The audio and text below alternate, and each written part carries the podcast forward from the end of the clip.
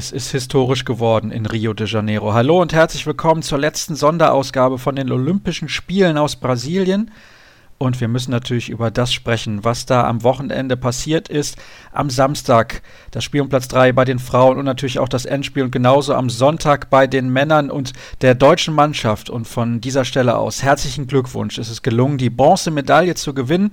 Schade, schade, denn ich möchte mal die These aufstellen, wir haben die Goldmedaille leichtfertig aus der Hand gegeben, aber dazu später mehr in meiner Diskussion mit dem Rio-Experten Christian Stein von Handball World. Hallo nach Köln. Hallo Sascha. Siehst du das auch so wie ich, dass wir die Goldmedaille ein bisschen verschenkt haben? Ja, es wäre natürlich gegen Dänemark durchaus ein schwieriges Endspiel geworden. Also von daher soll man nicht irgendwelche Bärenfälle erlegen, die man gar nicht irgendwie verteilen kann. Aber das Halbfinale gegen Frankreich, das haben wir ja in der letzten Sendung schon besprochen gehabt, das haben wir eigentlich nur verloren, weil wir acht bis zehn hundertprozentige einfach mal weggelassen haben.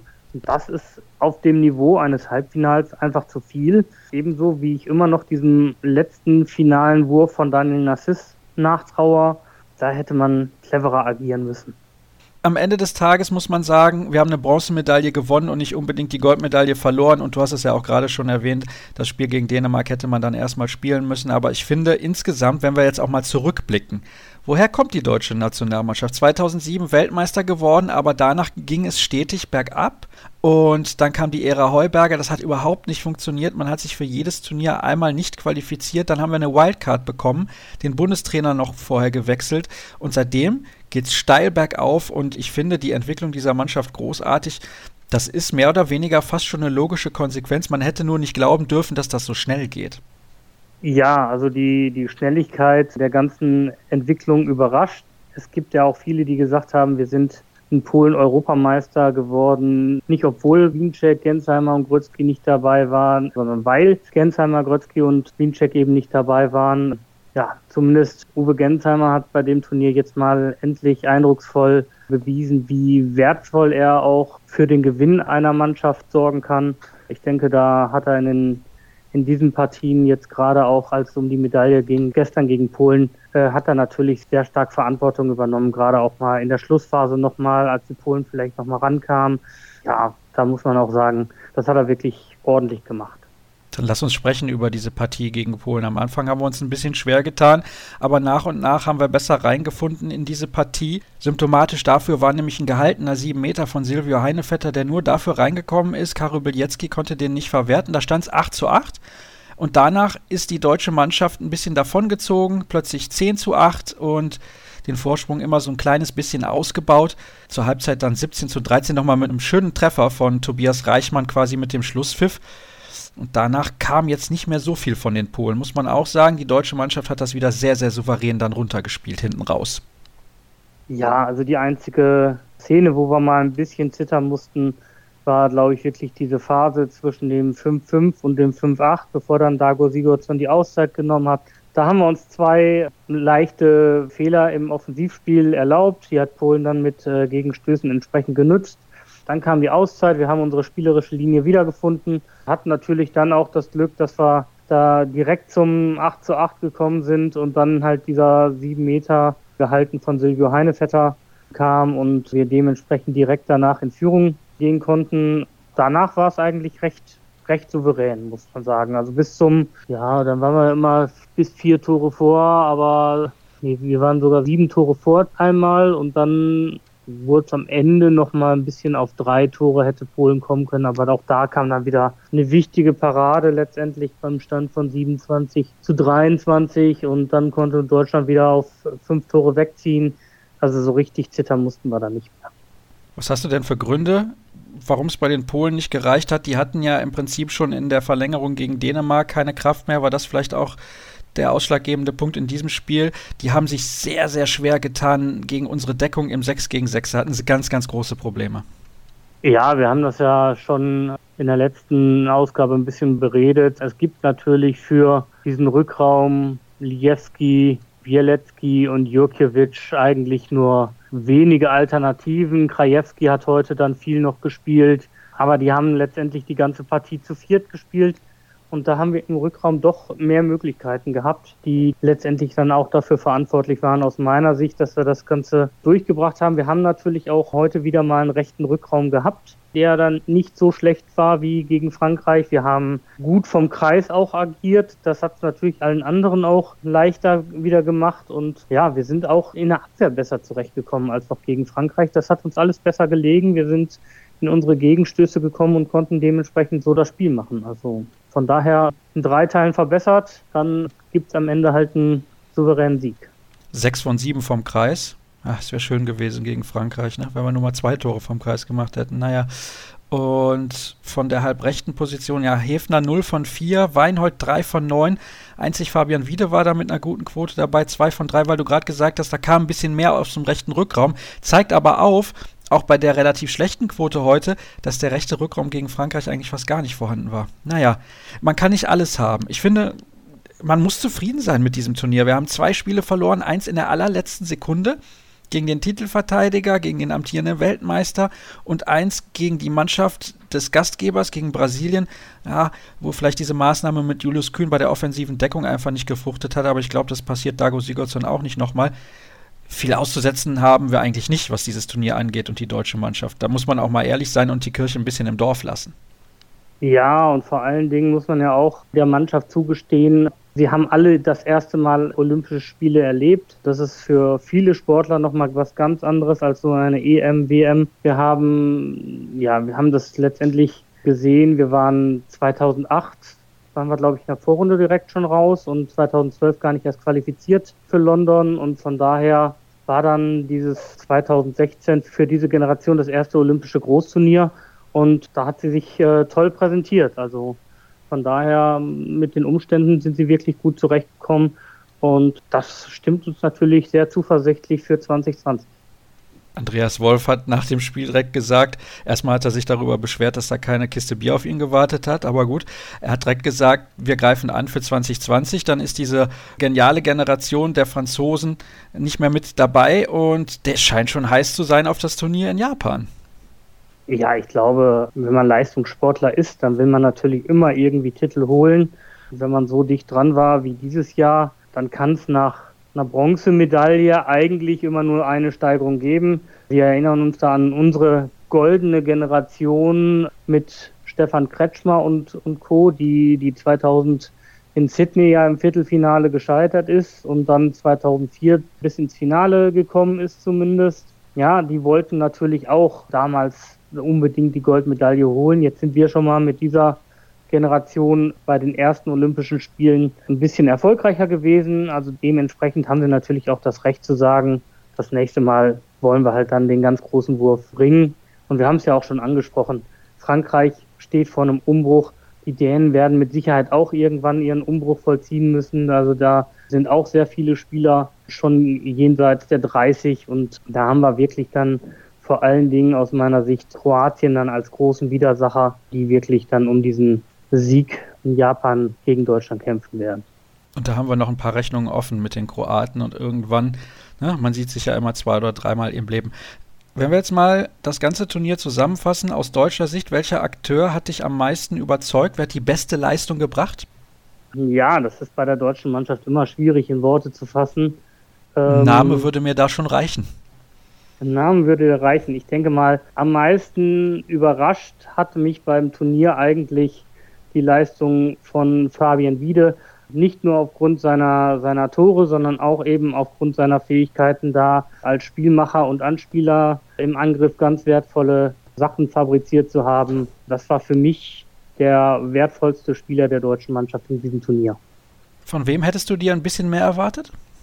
Ja, schwer zu sagen. Mehr erwartet natürlich von Patrick Krötzky. Nein, Mehr erwartet hätte ich mir von, von Steffen Weinhold einfach. Das war mir gerade in dem Frankreich-Spiel einfach viel zu wenig. Wir wissen allerdings auch nicht, wie angeschlagen er ist. Ansonsten hatten viele Spieler auch einfach mal so ein bisschen auf und ab. Ne? Also da fehlte so ein bisschen die Konstanz.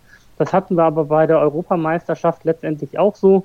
Irgendeiner hatte immer eine Formschwankung, dafür waren dann andere da. Das kann man auch bei vielen Spielern noch dem jungen Alter einfach schulden. Und ja, von daher so richtig, so richtig ganz enttäuscht war ich von, von niemanden, der da der dabei war im Kader.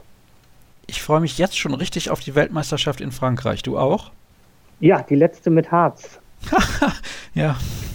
Offiziell laut Mitteilung der IAF. Und wir dürfen alle gespannt sein, wie das ist, wenn, wenn man dann diesen Ball dann in den Händen hält. Besonders überzeugt hat mich das Argument, dass man das extra farbliche Design, was ja für jedes Großturnier entworfen wird, dann nicht mehr sehen könne. Und die Fotos, die ich von zumindest vom Olympischen Handballturnier gesehen habe, die Pressefotos, da waren die Bälle irgendwie nicht großartig verharzt. Aber ähm, gucken wir mal, wie sich der Sport da entwickelt.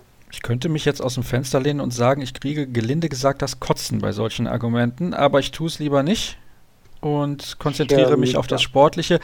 Kommen wir auf meine Frage zurück. Freust du dich auch so wie ich auf die Weltmeisterschaft in Frankreich? Denn die deutsche Mannschaft macht nicht nur Spaß, sondern es wird auch sehr, sehr spannend zu sehen sein, wer sich jetzt in den nächsten Monaten wieder in den Kader spielt. Denn vielleicht hat Dago Sigurdsson von dem einen oder anderen dann doch ein bisschen mehr erwartet und wird dann noch ein bisschen umbauen. Auch das finde ich sehr, sehr interessant zu beobachten dann. Ja, interessant ist natürlich erstmal, wie er zwei zusätzliche Plätze wieder nutzen wird. Ja, wir erinnern uns, bei einer Weltmeisterschaft können ja dann 16 Spieler direkt vom Beginn an eingesetzt werden. Das wird schon sehr spannend zu sehen sein. Wir müssen natürlich davon erstmal gucken, wie, wie es insgesamt läuft. Ja, vor der Europameisterschaft, wie gesagt, hatten wir Stammspieler, die verletzt ausgefallen sind. Auch da werden wir jetzt erstmal gucken müssen, wer ist denn dann überhaupt fit. Das liegt eine, eine knallharte Hinrunde in der Bundesliga vor den Mannschaften und ich kann mir gerade vorstellen, dass die Spieler, die dann in der Champions League mit Kiel, Flensburg und den Rhein-Neckar-Löwen gefordert sind, da erhebliche Verletzungsprobleme haben werden. Und ja, das werden wir abwarten müssen, auf wen er dann überhaupt zurückgreifen kann. Aber wir können, denke ich mal, selbstbewusst sein und sagen, es wird kaum Spieler geben, die dann entsprechend ja nicht zur Verfügung stehen werden. Ich gehe mal davon aus, dass Carsten Lichtlein so langsam dann das Ende der Nationalmannschaftskarriere einläuten wird. Er hatte das schon mal im Interview mit dem ZDF am Rande der Spiele angekündigt, dass er schon darüber nachgedacht hat. Ich denke, das wird so langsam kommen. Damit müssen wir uns auseinandersetzen und dann werden wir sehen, wie das Torhütergespann sich dann eventuell in Frankreich zusammensetzen wird. Was? So kurz vor Tokio will der Schluss machen? Nee, das kann ich nicht zulassen. Also da muss ich nochmal ein ernstes Wörtchen mit ihm sprechen. Ja, sehr, sehr interessant, diese Kaderfrage. Da können wir jetzt in den nächsten Monaten herrlich drüber spekulieren. Jetzt haben wir aber die ganze Zeit nur über das kleine Finale gesprochen und die deutsche Mannschaft. Wir wollen jetzt dann auch über das Endspiel sprechen, die Partie Frankreich gegen Dänemark. Ich hatte es eben ja schon gesagt zu Beginn der Sendung, wir müssen über Historisches sprechen, aber nicht über Historisches, was die Franzosen angeht und drei Olympiasiege in Folge, sondern zum ersten Mal ist Dänemark Olympiasieger bei den Männern auch von mir an dieser Stelle nochmal herzlichen Glückwunsch in Richtung Dänemark. Das war eine reife Leistung im Endspiel, Christian. Da muss man sagen, dieser Erfolg war verdient. Ja, muss man letztendlich sagen. Vor allem im Finale haben die Dänen da wirklich eine sehr starke Leistung gebracht, haben sich da von ihrem Tief in der ersten Halbzeit ein bisschen auch erholt. Vor allem Mikkel Hansen ist da richtig nochmal aufgedreht, hat da Verantwortung übernommen und in der zweiten Halbzeit hat man die Franzosen dann entsprechend auf Abstand halten können ich fand, Frankreich äh, hat kaum Mittel gefunden dann gegen die dänische Defensive. Das sah alles ein bisschen aus wie Stückwerk, gerade in der Halbzeit 2. Ja, wir haben es im Vorfeld ja auch schon gesagt, Dänemark hat natürlich da mit den Toft-Hansen-Brüdern einen sehr, sehr starken Innenblock. Das haben die Dänen wirklich in die Waagschale werfen können und haben dann die Franzosen auch ein bisschen zur Verzweiflung gebracht. Wir haben auch gesehen, dass Frankreich wirklich nicht so viele personelle Alternativen da hatte, die dann entsprechend mal die Verantwortung übernommen haben. Es waren wieder einmal die bekannten Namen eigentlich mit, mit Nassis und Karabatic, die da immer wieder die Verantwortung versucht haben zu übernehmen. Und das äh, hat am Ende dann nicht gereicht. Karabatic ein bisschen symptomatisch, taucht ja auch gar nicht unter den Top 15 der Torschützen auf. Da muss man auch mal sagen, das war eigentlich gar nicht sein Turnier. Er konnte seiner Mannschaft irgendwie nicht richtig weiterhelfen, ist zumindest meine Meinung umso bemerkenswerter, dass er es ins All-Star-Team geschafft hat. Ja, da kommen äh, wir gleich noch drauf zu sprechen, ja. Also er hat viel geackert. Man merkt ihm natürlich aber auch die lange Saison letztendlich an. Ja, also mit PSG in drei nationalen Wettbewerben gespielt zu haben, dann noch ins äh, Velux ERF Final Four eingezogen zu sein. Ich glaube einfach, dass er, dass er körperlich seit Jahren am Limit ist und dass es irgendwann sich dann nicht mehr auszahlt. Also er ist äh, einfach vor allem mit seiner Spielweise, die ja immer sehr, sehr den Körperkontakt auch sucht. Da ist er einfach ein bisschen noch mehr belastet als zum Beispiel, dass ein Daniel Nassis ist, der dann auch oftmals auf dem Rückraum einfach gut hochsteigt, ja. Karabatic sucht immer das Eins gegen Eins und den Körperkontakt und das ist schon ein richtiger Brocken in der Belastung. Von daher müssen wir uns nicht wundern. Wir haben es bei der Fußball-Europameisterschaft genauso gesehen. Die Belastung macht sich bei den Spielern einfach bemerkbar. Kannst du dir vorstellen, dass er in Tokio gar nicht mehr spielt? Die Franzosen sind ja von der Tendenz her solche Spieler, die hören erst in der Nationalmannschaft auf, wenn es gar nicht mehr geht. Aber bei ihm, wenn er so überspielt ist, natürlich ist er immer noch ein sehr, sehr guter Spieler, aber ich fand ihn auch schon beim Champions League Final Four jetzt nicht so herausragend gut und bei der Europameisterschaft auch nicht. Also ich kann mir das vorstellen, dass er in vier Jahren schon nicht mehr spielt müssen wir jetzt auch sagen. Karabatic ist jetzt 32. In vier Jahren wäre er entsprechend 36. Dann ist er so im, im Alter von, von Daniel Nassis jetzt. Er hat aber halt ganz andere Belastungen zu schultern, als es ein Nassis in seiner Karriere hatte. Von daher kann ich es mir eigentlich nur sehr, sehr schwer vorstellen.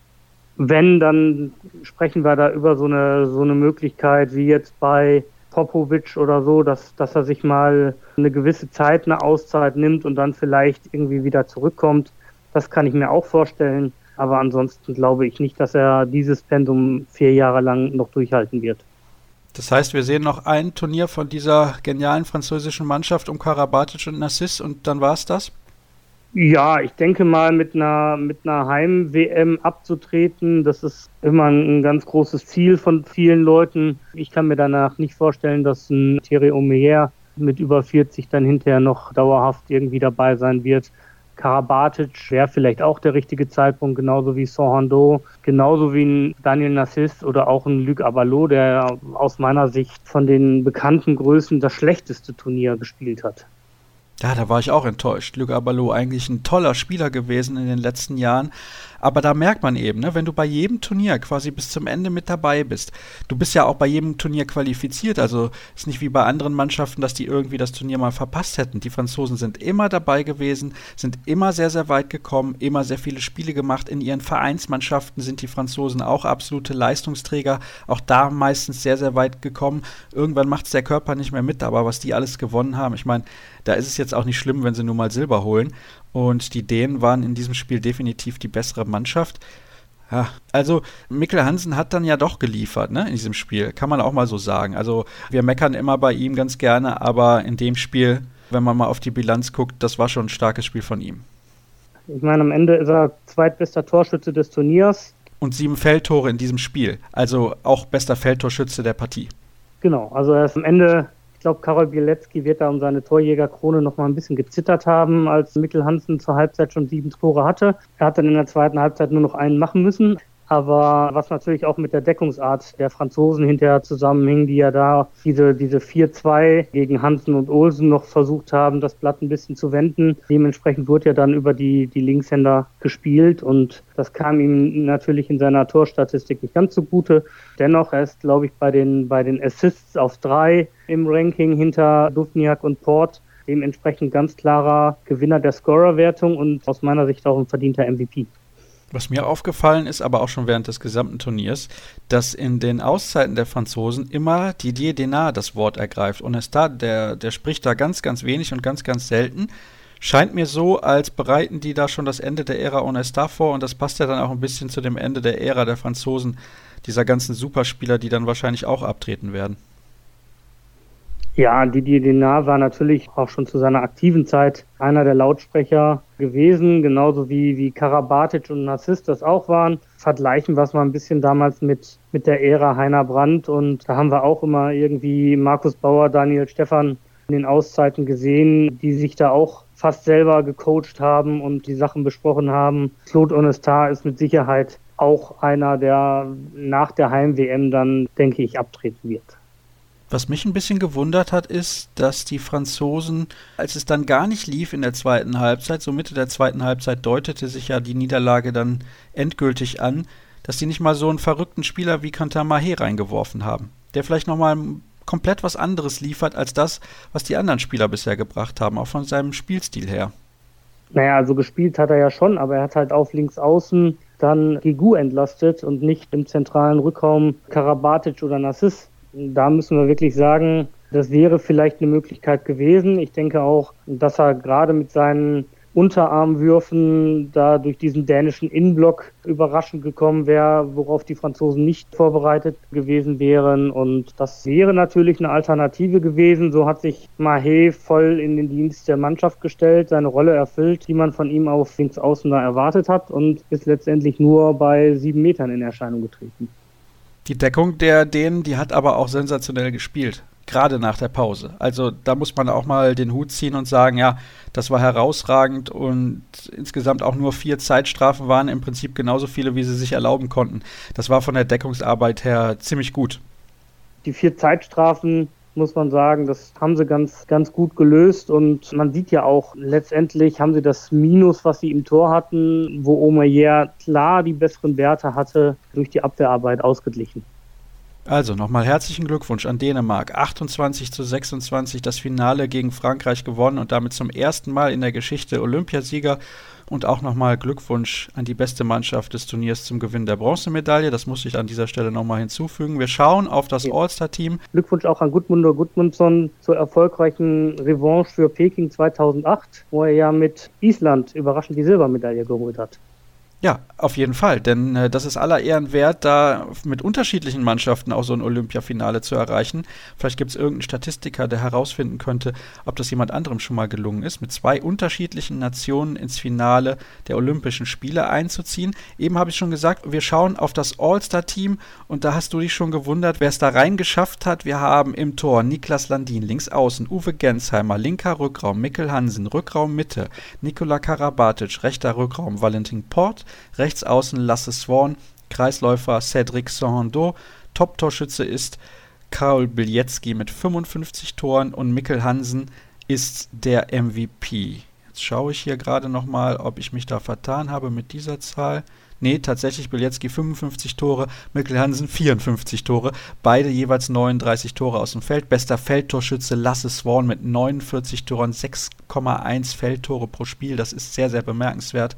Eine tolle Leistung, nachdem er im Halbfinale überhaupt nicht gut gespielt hat, aber dann wieder ein klasse Finale. Mit welchen Namen kannst du dich nicht anfreunden?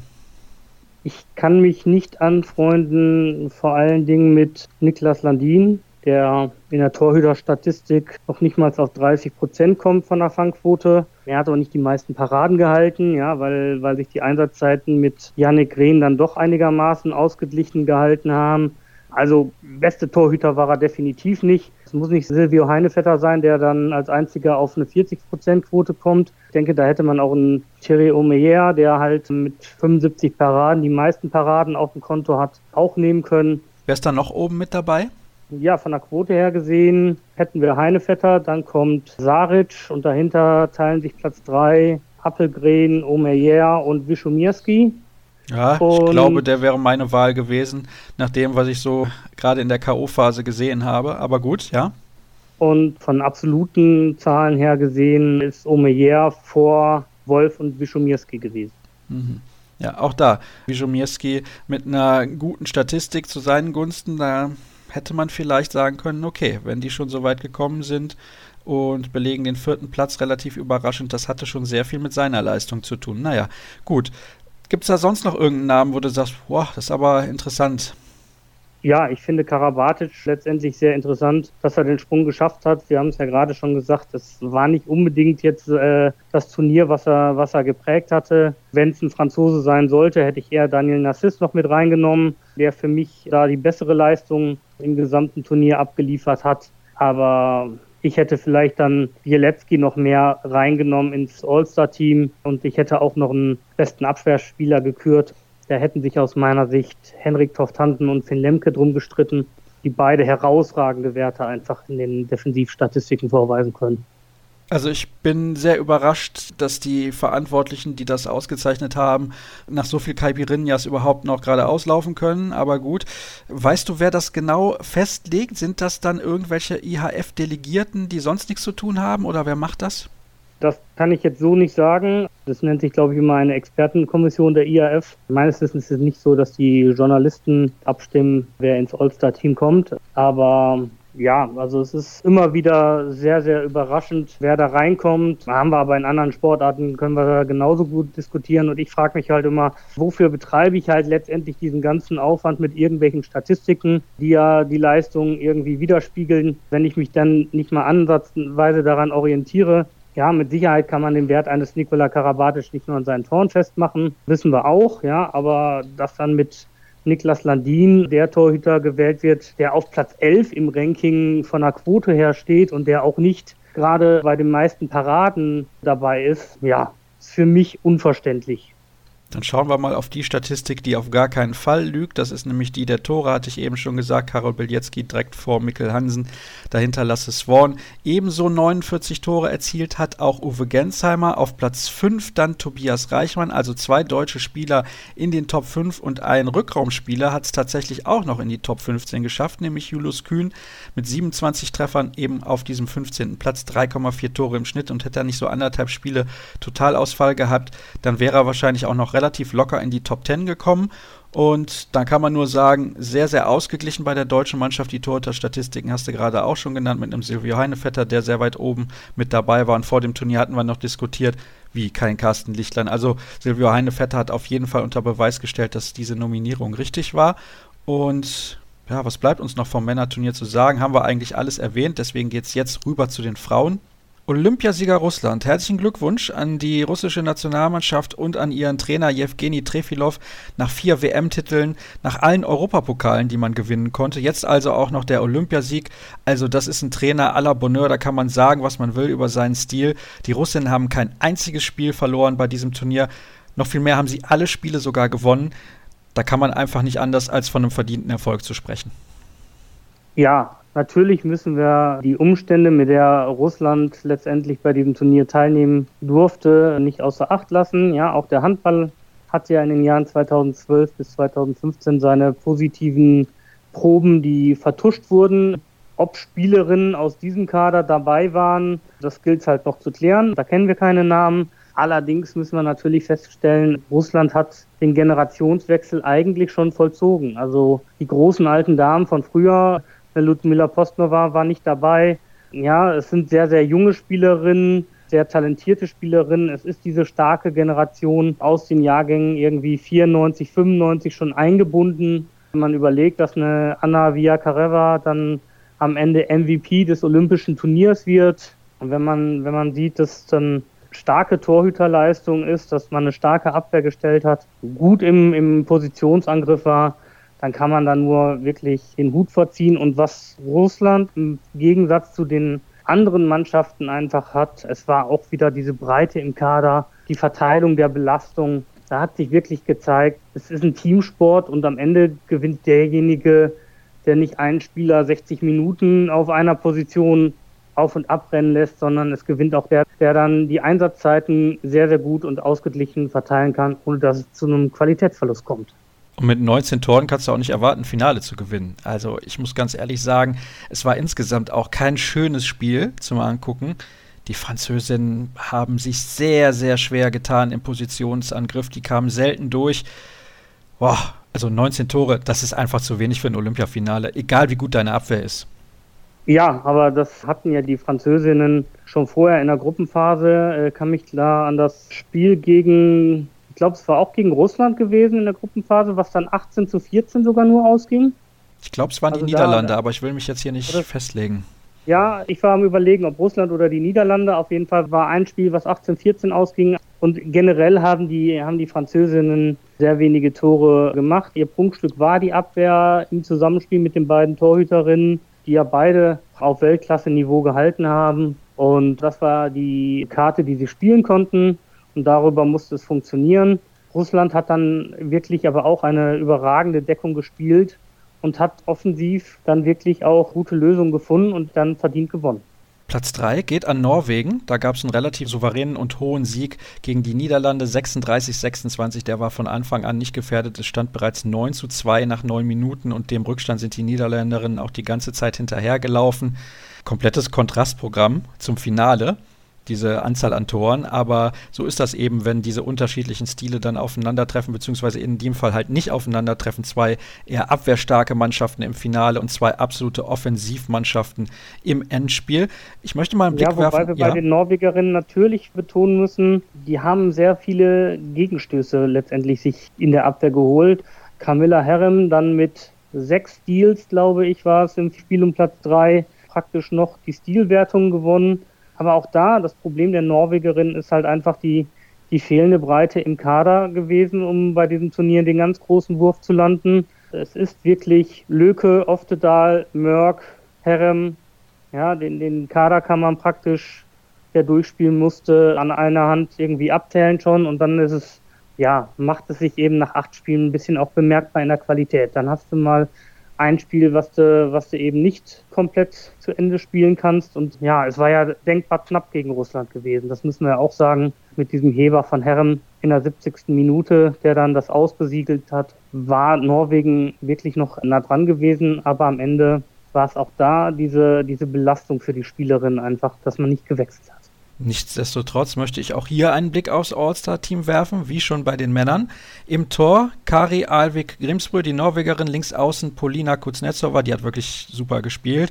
Rückraum links Alison Pinot, Rückraum Mitte Daria Dimitrieva, Rückraum rechts Alexandre Lacrabert und auf rechts außen Nathalie Hagmann am Kreis Heidi Löke. MVP geworden ist Anna Viakereva und da muss ich mal fragen, was haben die eigentlich da getrunken bei denjenigen, die das festlegen, dass Nora Mörk nicht im All-Star-Team ist? Also ist für mich nicht nachvollziehbar. Klar, Alexandre Lacrabert hat auch ein relativ ordentliches Turnier gespielt, ist Nummer zwei geworden in der Torschützenliste, aber satte zwei Tore weniger als Nora Mörk pro Spiel. Die hat 7,8 Treffer gemacht pro Partie. 83 Prozent 7-Meter-Quote. Generell auch eine gute Quote aus dem Feld. An der kann man eigentlich nicht vorbeikommen. Also schwierig, diese Entscheidungen. Ja, natürlich kann man, kann man sagen, sie ist ja schon Torschützenkönigin gewesen, deswegen wird sie ja irgendwo aufgeführt. Aber aus meiner Sicht ganz klar die beste Rückraumrechte gewesen. Bei Grimsbö im Tor kann man, denke ich, noch diskutieren. Floser war diejenige, mit der, die nur in Frankreich Nummer zwei war. Die hat die beste Fangquote gehabt. Grimsbö war dahinter hat aber insgesamt die meisten Paraden gehabt im Turnierverlauf. Von daher brauchen wir, ja, brauchen wir da nicht großartig zu diskutieren. Alisson Pinot, Rückraum links, ist okay, aber normalerweise hätte man sie sonst auch auf Rückraum Mitte vielleicht erwartet. Heidi Löke am Kreis, glaube ich, auch über jeden Zweifel erhaben. Rechts außen Nathalie Hagmann, da hat man, glaube ich, auch vor allen Dingen auf diese Torschützenliste geguckt, ja, und wo man dann irgendwie festgestellt hat, okay, sie hat dann in einem Spiel ihre 14 Tore gemacht. Sie hatte aber auch recht schwankende Leistungen, sagen wir es mal so. Also sie hatte auch ein Spiel, wo sie überhaupt gar nicht zurechtkam. Von daher hätte man da schon andere Möglichkeiten gehabt. Ja, Nora Mörk ist für mich so der, der Punkt, den hätte ich, den hätte ich reingenommen. Und ich finde schade eigentlich, dass man nicht die beste Abwehrspielerin noch im All-Star-Team aufführt. Da hätte nämlich die Oldenburgerin Kelly Dulfer durchaus gute Chancen gehabt als drittbeste bei den Steals und drittbeste bei den Blocks. Ja, schade eigentlich. Das ist das passende Schlusswort. Schade eigentlich. Wir hätten auch Olympiasieger werden können. Aber was soll's. Es war trotzdem ein sehr, sehr interessantes und tolles und ein spannendes Turnier, was viele Aspekte betrifft, die neuen Regeln, die eingeführt wurden. Und ja, da haben wir, haben wir schon ordentlich drüber diskutiert. Wird interessant zu sehen sein, wie das dann in der Bundesliga umgesetzt wird und auch in der Champions League interessante Ergebnisse, teilweise Überraschungen, aber zwei Sieger, mit denen man im Vorfeld durchaus rechnen konnte. Christian, ich möchte mich recht herzlich bei dir bedanken. Du hast mir sehr oft zur Verfügung gestanden in diesen zwei Wochen, aber ich denke und hoffe, es hat auch dir Spaß gemacht oder hast du was auszusetzen? Hm? Nein, mir hat es natürlich sehr viel Spaß gemacht. Ich bin auch gespannt, wie sich alles entwickelt wird. Bis 2020 haben wir dann nochmal vier Stunden mehr Zeitunterschied da haben wir, glaube ich, dann neun Stunden Unterschied gegenüber deutscher Zeit. Wir haben keinen Harz mehr bei den Olympischen Spielen. Hm. Das wird alles sehr, sehr interessant werden und ich freue mich drauf. Ja, ich glaube, was die Harz-Geschichte angeht, ist das letzte Wort noch nicht gesprochen. Vielleicht hat ja Adidas auf einmal einen Superball, den sie weiterentwickeln und dann sieht das schon wieder komplett anders aus. Aber gut, dann bedanke ich mich bei allen Hörern, die mit dabei gewesen sind bei unserer Spezialreihe zu den Olympischen Spielen aus Rio und möchte direkt darauf hinweisen, dass ja bald schon die neue Saison ansteht und das bedeutet, es gibt natürlich auch wieder die große Saisonvorschau von Kreis ab. Trotz Olympia habe ich die Zeit genutzt, also die knappe Zeit genutzt, um da schon ein bisschen was etwas in die Wege zu leiten. Das heißt, ihr solltet vorbeischauen auf facebook.com slash kreisab oder bei twitter at kreisab.de. Da gibt es die ersten Ankündigungen in der nächsten Woche. Die erste Sendung wird es dann wahrscheinlich gegen Ende der kommenden Woche geben. Da beschäftigen wir uns dann mit den Mannschaften aus Berlin, Magdeburg und Leipzig. Also schon mal einstellen darauf, dass es bald schon wieder weitergeht mit Handball. Das soll es gewesen sein zu Rio 2016. Danke für eure Aufmerksamkeit und bis demnächst.